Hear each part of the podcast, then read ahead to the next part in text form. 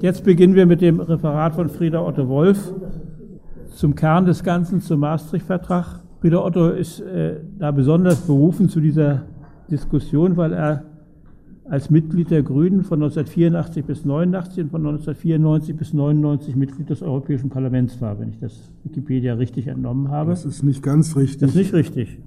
In der ersten Legislaturperiode war ich nur Nachrücker und habe im Europäischen Parlament als Mitglied des Fraktionsvorstandes gearbeitet, hatte aber im Parlament, hatte im Parlament selber aber keine Stimmrechte. Mhm. Das dann hier müsste man Wikipedia mal berichtigen.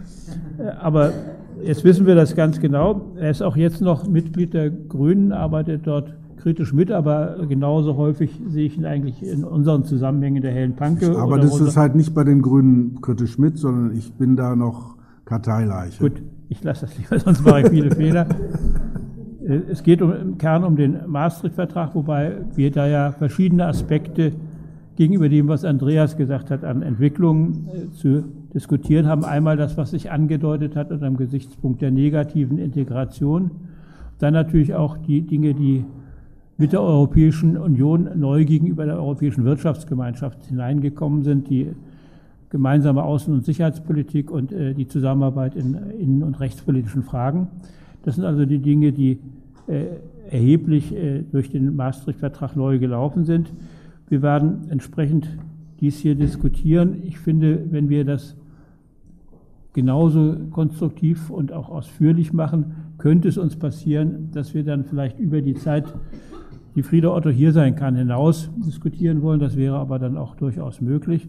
Aber wir haben davon auszugehen, dass er um 15.30 Uhr, 16.30 Uhr pünktlich gehen muss, weil er eine andere Sitzung hat, wo er unverzichtbar ist. Dies also jetzt zur Einleitung. Frieda Otto, du hast das Wort. Ja, erstmal möchte ich mich für diese Einladung bedanken. Ich bin hier sozusagen das Element der Pluralität. Äh, wobei ich gleich dazu sagen möchte, dass ich jetzt nicht nur mit Partei, ich bin übrigens auch Fellow der, des, Aus, des Forschungsinstituts der Rosa-Luxemburg-Stiftung. Also von da aus gibt es mehr als äh, eine faktische Mitarbeit. Ähm, dass es ein paar Probleme meinerseits mit der Tradition des Stammokap gibt, wie sie hier überwiegend vertreten ist. Und die will ich wenigstens erwähnen. Es gibt natürlich das klassische Problem der Vorstellung, es gebe Perioden in der Geschichte des Kapitalismus, also den klassischen Konkurrenzkapitalismus, dann den Monopolkapitalismus und dann den staatsmonopolistischen Kapitalismus. Das halte ich für empirisch ganz gut beschrieben, aber theoretisch völlig falsch. Äh, das heißt, ich habe oft, wenn ich mit Stammokapis diskutiere, das Problem, dass ich sage, auf der empirischen Beschreibungsebene habt ihr vieles gefasst, aber die Mechanismen und Tendenzen, die dahinter stehen und auch die Differenzen zwischen unterschiedlichen Entwicklungen, die, für die seid ihr blind. Und äh, deswegen denke ich, gibt es da wirklich Notwendigkeit zur Diskussion. Ich will das jetzt nicht weiter vertiefen ähm, und gleich anfangen mit einer These zum Maastricht-Vertrag. Der Maastricht-Vertrag war eine passive Revolution. Der hat wirklich Verhältnisse äh, radikal verändert. Und meines Erachtens, das ist in Deutschland noch nicht so richtig angekommen, so radikal, dass auch die Nationalstaaten in gewissem Sinne depotenziert worden sind, begrifflich zu Mitgliedstaaten einer Europäischen Union. Und das muss man sozusagen, das ist nicht nur eine staatsrechtliche Frage, sondern es ist auch materiell unterfüttert worden. Der Maastricht-Vertrag hat ja, wenn man das richtig zählt, einige große Erfolge nach sich gezogen. Den Binnenmarkt, der ist tatsächlich realisiert worden, wenn auch nie vollendet, das geht gar nicht. Ein kapitalistischer Binnenmarkt kann man nicht in dem Sinne vollenden, denn das wäre ein Binnenmarkt ohne Regulierung. Und solange es Regulierung gibt, gibt es auch unterschiedliche Regulierung in unterschiedlichen geografischen Räumen. Das ist nicht nur eine staatsrechtliche, sondern auch eine ganz faktische Frage. Aber der Binnenmarkt ist wirklich geschaffen worden und das vor einer, dem Hintergrund einer Geschichte, wo das ursprüngliche Versprechen der positiven Integration, das will ich jetzt mal genauer erklären, nicht gehalten werden konnte. Die positive Integration, das ist ein bisschen vorhin so abgerutscht in Richtung Integration, die wir befürworten, die wir auch für Verbesserungen halten. Das ist aber nicht der Begriff. Positive Integration heißt Integration durch Schaffung von entsprechenden Regulierungen. Also da werden Normen, Verfahren, Überprüfungsmöglichkeiten festgelegt. Das ist positive Integration.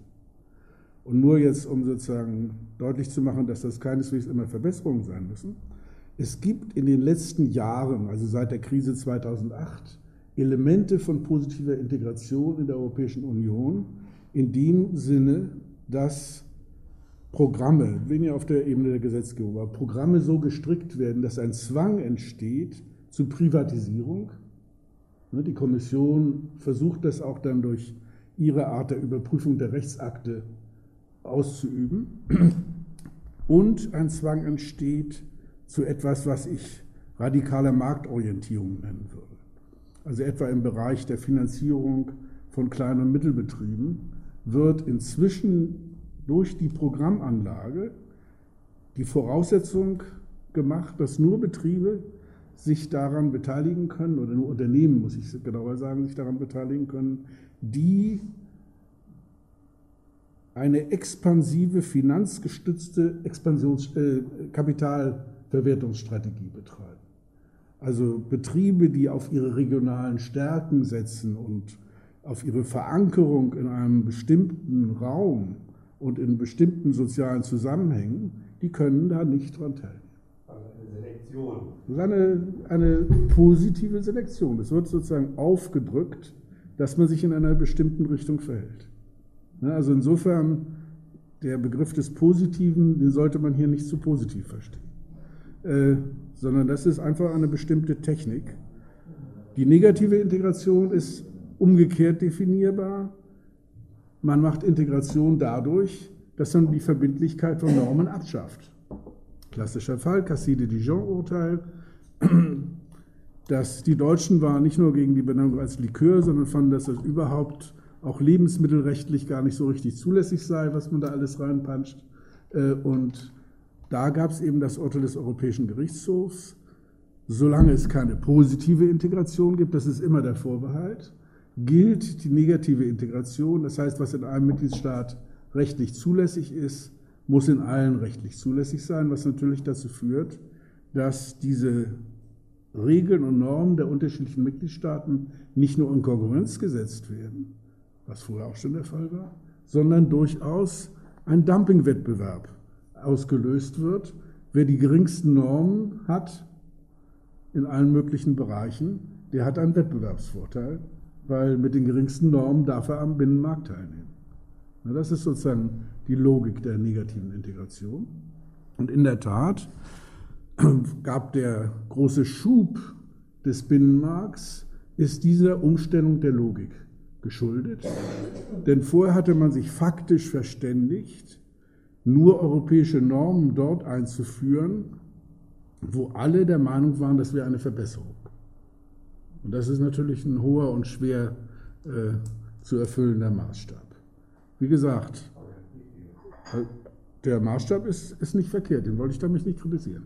Äh, die Sachen Gleichstellung, äh, gleicher Lohn bei gleicher Arbeit, das ist ihnen durchgerutscht, weil niemand dachte, dass die deutschen Frauen sich darauf mal berufen würden. Es war allen klar, das ist ein Problem für, die, für Deutschland, wo es eben das Modell der Hausfrauenehe gab und allenfalls noch des Zuverdienstes. Das war sozusagen die emanzipatorische Neuigkeit der späten 50er Jahre. Und von da aus erwartete niemand, dass jemand sich da ernsthaft darauf berufen würde. Als das dann in den 60er Jahren einsetzte, hatte man eben in Deutschland mit Zitronen gehandelt und musste tatsächlich äh, neue Formen, also die Gewerkschaften haben ja damals Leichtlohngruppen verhandelt. Äh, und das war eben so gestrickt, und das ist dann auch vom, Bundeshof, äh, vom Europäischen Gerichtshof gekippt worden, dass eben Frauen in den Leichtlohngruppen waren und Männer in den Schwerlohngruppen. Ich erinnere mich an ein sozusagen plastisches Beispiel, das war die Verpackung von Fernsehgeräten. Schwarz-Weiß-Fernseher verpackten die Frauen, Leichtlohngruppe, äh, Farbfernseher verpackten die Männer. Äh, nicht Leichtlohngruppe. Die waren schwerer. Das ist, äh, ist schon richtig. Die waren auch wirklich schwerer damals. Aber das ist nur sozusagen als Illustration, um was es da ging. Ne? Äh, das hat tief eingegriffen in die, als positive Norm, ne? in die Wirklichkeit in der Bundesrepublik Deutschland, in dem Moment, wo jemand sich ernsthaft darauf bezogen hat. Das war die Voraussetzung. Dann musste man zum Europäischen Gerichtshof gehen und der Europäische Gerichtshof hat dann die europäische Norm angewendet. Vorher haben diese Normen natürlich nicht gewirkt. Das ist, glaube ich, zum Verständnis, wie positive Integration funktioniert, von ganz großer Bedeutung. Positive Integration setzt nicht nur voraus, dass irgendwo eine Norm aufgeschrieben wird, sondern setzt auch noch voraus, dass die umgesetzt wird.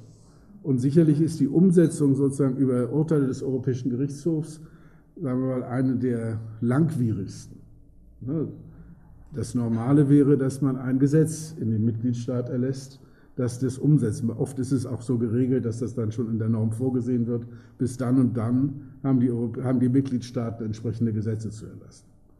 Aber wie gesagt, von dieser Logik der positiven Integration ist man eben abgegangen und hat damit einen enormen Schub an Deregulierung des Binnenmarktes und tatsächlich an operativen Charakter der vier Grundfreiheiten. Ne, Kapitalverkehr, äh, Verkehr von Personen, dass man eben als europäischer Unionsbürger in jedem Mitgliedsland einen Arbeitsvertrag eingehen konnte. Das war vorher keineswegs der Fall. Das war eine wirkliche Veränderung. Und im Zusammenhang mit dem nächsten großen Erfolg der, äh, des Maastricht-Vertrages, nämlich der Big Bang-Erweiterung, dass man diese ganzen europäischen, osteuropäischen Länder auf einmal reinholte, ohne jetzt irgendwie lange Übergangsfristen oder Übergangsprogramme oder ähnliches zu vereinbaren, sondern einfach sagte, okay, sind jetzt drin. Das Einzige, was mit Übergangsfristen versehen wurde, war die Arbeitnehmerfreizügigkeit. Das äh, hat natürlich auch die Arbeitsverhältnisse in Europa revolutioniert. Ne?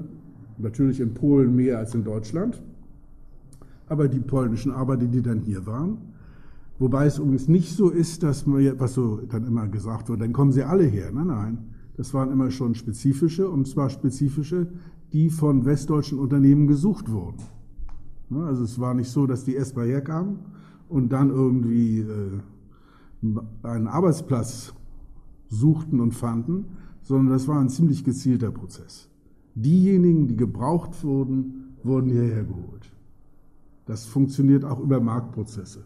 Denn die Leute wissen natürlich, wenn sie hierher kommen wollen, ob sie da äh, nachgefragt werden oder nicht. Passiert ja heute immer noch. Ja klar. Also das ist, glaube ich, der, das war ein zweiter ganz wesentlicher Umbauprozess.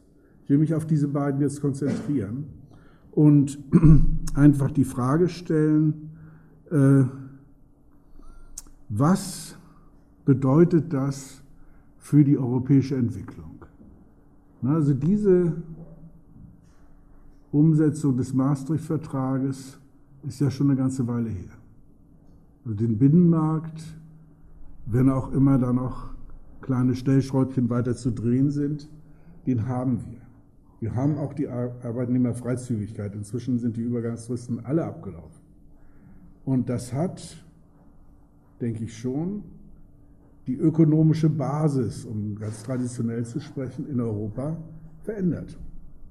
Also die Vorstellung, dass wir heute eine eigenständige ökonomische Basis in Deutschland haben, die mit der ökonomischen Basis in Polen oder der Tschechischen Republik oder den Niederlanden nichts zu tun hat, die ist falsch.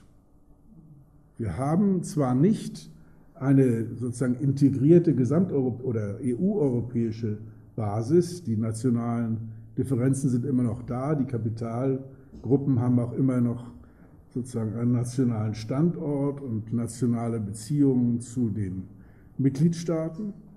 Aber sie sind gleichzeitig eben europäisch integriert, vernetzt und auch übrigens auf der europäischen Ebene politisch tätig. Das ist ja vorhin auch angesprochen worden. In dem Moment, wo ein Regulierungsprojekt auf europäischer Ebene wichtig wird, äh, erinnern sich daran und organisieren sich um auf europäischer Ebene tätig zu werden. Das gilt ganz besonders für das, was ich, empirisch ist das gar nicht so weit auseinander, äh, Kapitaloligarchien nennen würde. Also wirklich kleine Gruppen von Kapitalunternehmen, gar nicht so sehr Besitzern, oft sind das Aktiengesellschaften, äh, wo man jetzt nicht einfach große Besitzer dahinter äh, vermuten kann, die tatsächlich grenzübergreifend die europäische Produktion organisieren. Volkswagen ist mit, ich glaube, wir haben 27 Marken und irgendwie 40 Standorte in ganz Europa, ähm, ist hier ein schönes Beispiel, zumal auch bei Volkswagen nicht die Versuchung äh, auftritt, nun den Piech oder so jemanden als die dahinterstehende Person auszumachen. Und das ist tatsächlich auch noch mit Staatsbeteiligung, anonymes, nicht persönliches Kapital. Das hat immer noch eine Basis in Deutschland. Das will ich gar nicht bestreiten, aber es ist gleichzeitig ein europäisches Unternehmen. Und das ließe sich durchdeklinieren. Es gibt eine ganze Gruppe von Unternehmen, die meisten davon sitzen in Deutschland, aber keineswegs alle. Etwa bei Banken haben wir ja in Deutschland auch die spanischen Banken, die da ganz gut expandiert haben, äh, die diese, diese merkwürdige Zwitterwesen ausmachen. Sie haben eine mitgliedstaatliche Basis und sie haben eine europäische Präsenz. Das ist das Resultat des Binnenmarktes nach der Seite. Und ich denke, wenn wir uns die Zusammensetzung der arbeitenden Bevölkerung in der Bundesrepublik oder in Berlin anschauen äh, und da insbesondere auch die ganzen Bereiche der sogenannten informellen Beschäftigung mit anschauen, dann werden wir auch feststellen, dass der hiesige Gesamtarbeiter partiell europäisiert ist, partiell selektiv und meistens ziemlich hierarchisch und diskriminierend. Übrigens dann auch über die EU-Grenzen hinaus, denn auch die illegale Immigration muss man natürlich da mitrechnen. Wir haben also eine Europäisierung der Netzwerke der Kapitaloligarchie, die aber nicht dazu geführt hat, bisher glaube ich empirisch, dass wir jetzt eine europäische Kapitaloligarchie haben, sondern zwischen der deutschen, der französischen und der britischen gibt es da immer noch Unterschiede, Konkurrenzverhältnisse und äh, auch Widersprüche. Das muss man da sehen. Aber sie sind alle nicht so aufgestellt, dass sie sagen können, jetzt machen wir unser Ding im, Ra im Raum des jeweiligen Nationalstaats. Das ist sozusagen Resultat der langen Zeit, wo jetzt der Binnenmarkt funktioniert hat. Der Binnenmarkt hat nicht nur sich vorgenommen, ganz viel Luft zu machen und Staub aufzuwirbeln, sondern er hat auch wirklich, deswegen passive Revolution, die Verhältnisse in Europa transformiert. Auch in Deutschland. Also zu glauben, dass die deutsche Industriestruktur sich gewissermaßen rein immanent aus Deutschland oder vielleicht aus Deutschland und dem Weltmarkt erklären lässt, halte ich für falsch. Und das äh, lässt sich natürlich ähnlich jetzt für den, das, die zweite Problematik der Big Bang-Erweiterung diskutieren. Na, also, dass die Osteuropäer drin sind, da würde ich übrigens die Bemerkung machen, das hatte nicht nur jetzt für die Arbeitnehmer so die Perspektive, wir können dann immigrieren, sondern es hatte für die Staaten auch eine wichtige Differenz, denn die Alternativoption war die unmittelbare Integration in den Weltmarkt. Und verglichen mit der unmittelbaren Weltmarktintegration ist auch das neoliberale Europa noch relativ reguliert. Es gibt immerhin ein paar Regeln und es gibt sogar auch noch Geld, ne, was es alles bei unmittelbarer Weltmarktintegration nicht gegeben hätte. Ne, also die osteuropäischen Staaten haben mit der Option für die europäische Integration eben ein kleineres Übel gewählt. Ein Übel immerhin, aber ein kleineres Übel, als es die unmittelbare Weltmarktintegration gewesen wäre. Und natürlich in dieser Kombination von Arbeitsmigration und, äh, wie heißt das so schön, äh, Investitionen führender westeuropäischer Unternehmen, die sich da alle irgendwie Zweigstellen zugelegt haben, oft auch alte Unternehmen dicht gemacht und neu aufgemacht haben, modernere. in dieser Kombination sind die jetzt alle auch eingebunden. Das ist sehr unterschiedlich, weil die Ausgangssituationen auch unterschiedlich waren. Da ist vielleicht ein Punkt ganz wichtig. Man sollte sich von der Vorstellung verabschieden, es hätte einen einheitlichen Ostblock gegeben. Zum Beispiel die Existenz selbstständiger Bauern. In Polen selbstverständliche Grundlage. Alle Versuche, da was dran zu machen, äh, sind in den 50er Jahren gescheitert. In äh, der DDR eine absolute Ausnahme. Äh, zentral geleitete Industrieunternehmen in großen Kombinaten. Gab es auch nicht überall. Also wenn ich das richtig sehe, gab es die in der DDR, gab es die in der Tschechischen Republik und dann sind wir schon fast am Ende der Aufzählung. Ne, also die Differenziertheit der Industriestruktur, der Unternehmensstruktur, der Strukturen der staatlichen Lenkung und Steuerung war sehr groß. Hinzu kommt, dass trotz RGW auch sagen wir, das Produktivitätsniveau ziemlich unterschiedlich war. Das heißt, wir haben sagen wir mal, für Bulgarien einen ganz anderen Pfad in diese Europäische Union als meinetwegen für Estland. Und für Polen einen ganz anderen Pfad als für äh, Ungarn oder die Tschechische Republik oder die Slowakei. Selbst zwischen Tschechien und der Slowakei gibt es hier gravierende Unterschiede. Das heißt, das Problem der Transformationsländer war nicht, wie kommen wir von einer sozialistischen Gesellschaftsformation in eine kapitalistische.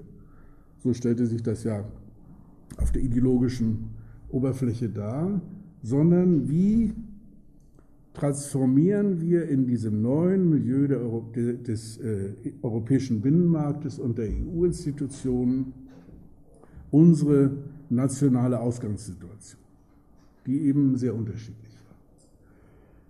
Ich will sagen, wenn man sich das jetzt anguckt, was das Resultat ist, dann kann man schon sagen, dass da durchaus vergleichbar dem allgemeinen Effekt der, des Anschlusses der DDR an die Bundesrepublik äh, eine massive Deindustrialisierung erfolgt.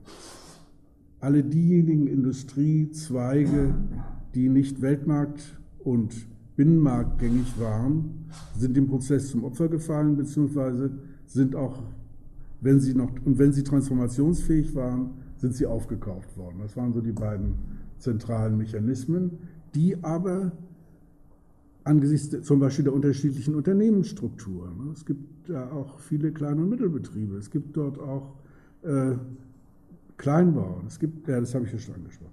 Also angesichts dieser unterschiedlichen Situation muss man auch sagen, gibt es auch kein gemeinsames Interesse, was jetzt all diese osteuropäischen Staaten miteinander verbindet, sondern die Europäische Union hat sich hier eine Expansionsphase geschaffen, wo sie in Zeiten guter Konjunktur investieren und expandieren kann und wo sie sich und woraus sie sich in Zeiten schlechter Konjunktur, was wir seit 2008 haben, äh, zurückziehen kann, ohne dass es das Kerngeschäft in den führenden Ländern der Europäischen Union wirklich beeinträchtigt.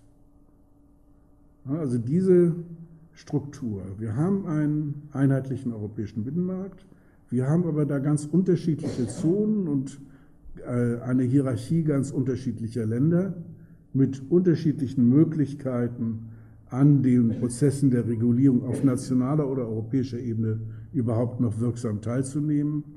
Das ist das zweite große Resultat des Maastricht-Vertrages. Und man kann ja sagen, im Maastricht-Vertrag gab es dann wieder ein paar Versuche, äh, gerade von der französischen Seite, Regelungen einzubauen, die den deutschen Einfluss in diesem Gebilde beschränken. Und man kann rückblickend sagen, all diese Regelungen haben versagt. Ne, der deutsche Einfluss in der Europäischen Union ist so stark wie noch nie. Man kann, glaube ich, sogar sagen, die ehemaligen Großmächte Frankreich und Großbritannien haben ihre Position sozusagen als Gegengewicht zu, Europä zu, zum, zu Deutschland verloren. Und das hat sich jetzt gerade in der Phase des Krisenmanagements seit 2008 geradezu galoppierend bestätigt. Auch das ist aus meiner Sicht im Maastrichter Vertrag angelegt, weil die Grundtendenzen, die dadurch freigesetzt worden sind, eben so angelegt waren, dass die größten und äh, in der Konkurrenz durchsetzungsfähigsten Kapitalgruppen dann äh, alles kriegen würden. Ne, also beim freien Markt ist das Resultat eben immer Polarisierung. Diejenigen, die stark sind, denen wird gegeben und diejenigen, die schwach sind, denen wird genommen. Und das ist genau dann passiert und alle sozusagen, alle die, äh, alle die kleingedruckten äh, Mechanismen, die man sich da ausgedacht hatte, um diesen Prozess äh, zu bremsen oder zu steuern, sind letztlich unwirksam geblieben. Man kann natürlich jetzt die Frage stellen, was bedeutet das? Und ich denke, also zu der Frage möchte ich jetzt auch kommen, weil das die spannende Frage, die zu diskutieren ist. ist. Ich denke, wir haben hier nicht das Problem, wie verändern wir die Kompetenzen zwischen Nationalstaaten oder zwischen Mitgliedstaaten und der Brüsseler Ebene. Zumal, und das ist ein ganz zentrales Moment, das sich in den letzten Jahren auch noch deutlicher gemacht hat, äh, die Vorstellung, dass die Brüsseler Ebene etwas ist, was völlig losgelöst von den Nationalstaaten existiert, falsch ist. Der Ministerrat, und das hat sich in den letzten Jahrzehnten deutlich durchgesetzt, der Europäische Rat, also nicht jetzt die einzelnen Fachministerräte, sondern der Europäische Rat, ist tatsächlich das letztlich entscheidende Organ. Wenn die äh, großen Mitgliedstaaten und wenn insbesondere Deutschland etwas unbedingt will, dann ist es schwer zu verhindern.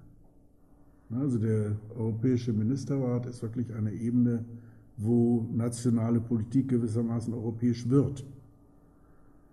Was man jetzt in den Krisenmechanismen daran besichtigen konnte, dass äh, über, immer, überall dort, wo die Verfahren und Zuständigkeitsprobleme des Ministerrats zu schwierig wurden, man plötzlich beschlossen hat, wir unterbrechen die Sitzung und treffen uns jetzt als Vertreter souveräner Regierung. Die sind gar nicht mal rausgegangen, sondern haben einfach nur gesagt, ab jetzt ist, äh, ist das keine Ministerratssitzung mehr. Und dann haben sie Vereinbarungen getroffen, äh, intergouvernementale Vereinbarungen, wie das so schön heißt, die dann von durchaus großer Tragweite waren und die dann auch für das Krisenmanagement von entscheidender Bedeutung waren. Die großen Entscheidungen über das Krisenmanagement sind in dieser Weise vom, von den im Ministerrat versammelten Regierungen als Regierung getroffen worden, außerhalb der Struktur des Ministerrates. Was für mich ein Indiz für diese äh, Schwerpunktverlagerung in den Ministerrat ist, äh, was natürlich dann die Frage aufwirft, wer kontrolliert das überhaupt noch demokratisch? Na, also der Ministerrat ist ja nun wirklich am weitesten weg von jeder demokratischen Kontrolle.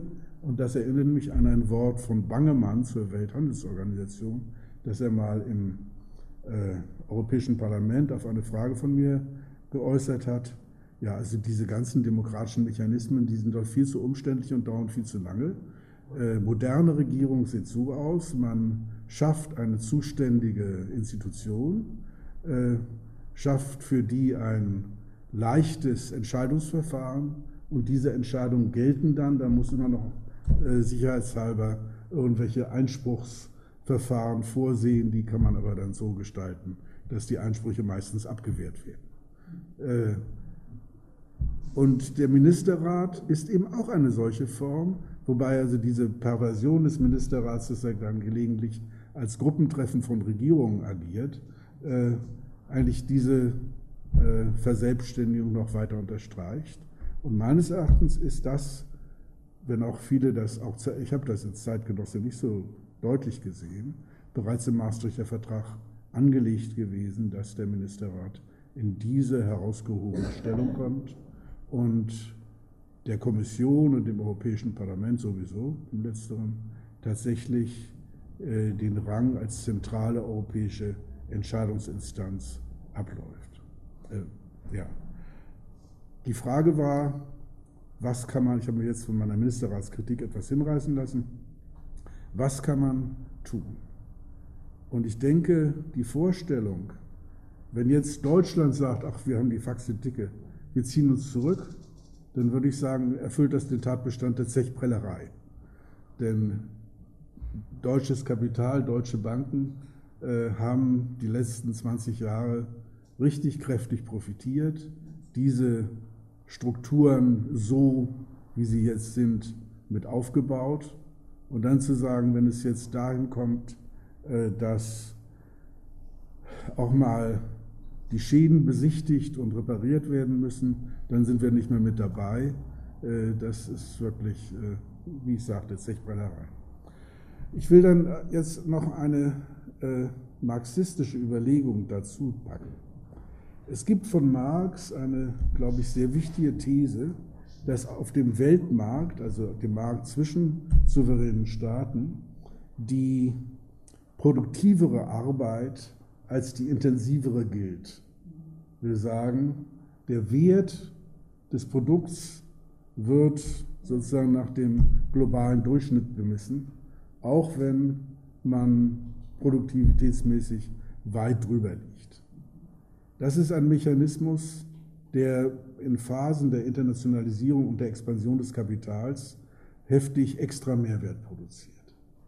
Und ich habe die Vermutung, dass dieser Mechanismus auch im europäischen Binnenmarkt gewirkt hat, so lange, bis eben tatsächlich dieser Binnenmarkt weitgehend integriert war und auch die, auch die deutschen und anderen führenden Kapitalgruppen äh, sich sozusagen in dem ganzen Binnenmarkt verteilt aufgestellt haben.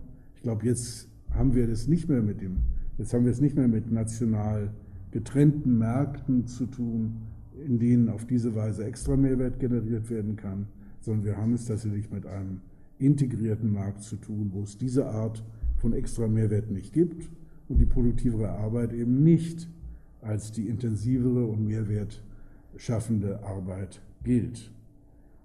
Und das ist auch der Grund, warum in Deutschland seitens des Kapitals jetzt plötzlich so skeptische Töne gegenüber dem Binnenmarkt hin und wieder zu, ver, zu hören sind. Jetzt geht es nämlich darum, sozusagen auf der Ebene normaler Konkurrenzbedingungen in einem kapitalistischen Markt sich zu behaupten.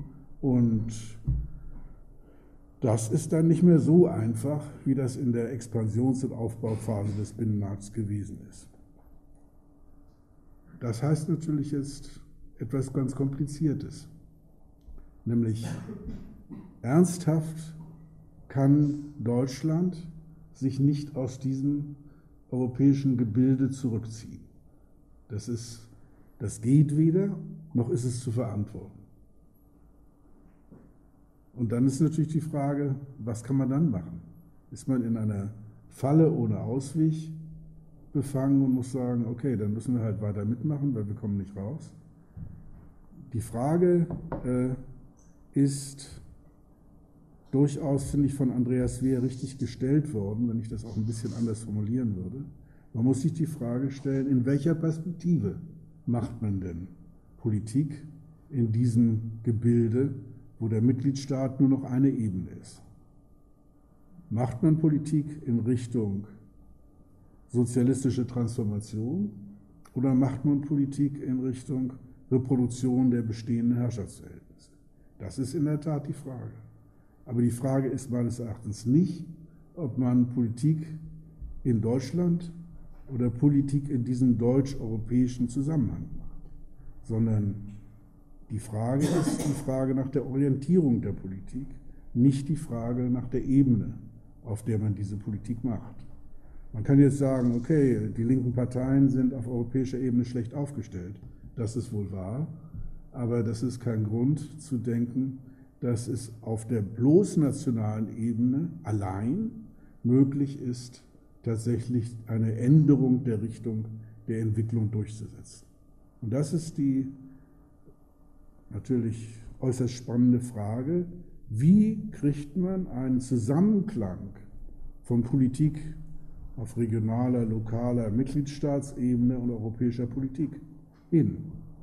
Und da werden die linken Parteien Europas, auch wenn man das ganz weit fasst, noch viel tun müssen, weil mindestens nicht einmal die Fragestellung ist als solche begriffen. Und wenn ich sozusagen spitz sein sollte, dann müsste ich sagen, auch in der Debatte, wie ich sie bisher gehört habe, ist diese Fragestellung auch nicht ganz klar.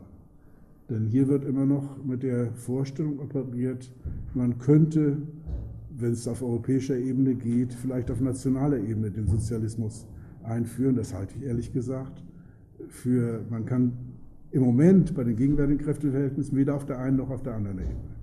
Aber dass es auf nationaler Ebene in Deutschland irgendwie leichter gehen sollte, das äh, ist mir unerfindlich. Man könnte sagen, okay, vielleicht kriegen es die Griechen ja hin, aber die Griechen selber reden ganz anders. Die, Grie die Griechen reden nicht über einen griechischen Weg zum Sozialismus, sondern reden darüber, wie man die europäische Politik so ändern kann, dass sie eine Lebensperspektive haben. Ne, und ich denke, eine entsprechende Mehrebenenperspektive brauchen wir auch in Deutschland. Und man könnte jetzt sagen, okay, äh, der Maastrichter Vertrag war alles das, was du beschrieben hast, war die Neoliberalisierung Europas, das habe ich ja nicht im Einzelnen ausgeführt, aber äh, die Vorstellung, man könnte dahinter zurück und zurück zu sozusagen der europäischen Wirtschaftsgemeinschaft, die die fordistischen Nationalstaaten in den Bereichen, wo noch mehr zu machen ist, ergänzt, das ist historisch vorbei die Realität von, des Binnenmarkts, allein die Investitionsfreiheit und die äh, Freiheit der Finanzgeschäfte habe ich ja noch gar nicht berührt, die also die europäische Bankenstruktur umgesetzt hat und eben die Arbeitnehmerfreizügigkeit. Allein haben die Realität in, allein diese haben die Realitäten in allen europäischen Mitgliedstaaten und damit in der Europäischen Union insgesamt so tief verändert, dass man eben nicht sagen kann, zurück zum Ausgangspunkt, sondern muss sich die Frage stellen, was sind hier Punkte, an denen Widerstand möglich ist, das ist selbstverständlich eine wichtige Frage, was sind aber auch hier Punkte, an denen Alternativen eingeleitet werden können. Und mit dieser abstrakten Fragestellung möchte ich erstmal schließen, weil wir wollen ja noch, noch diskutieren.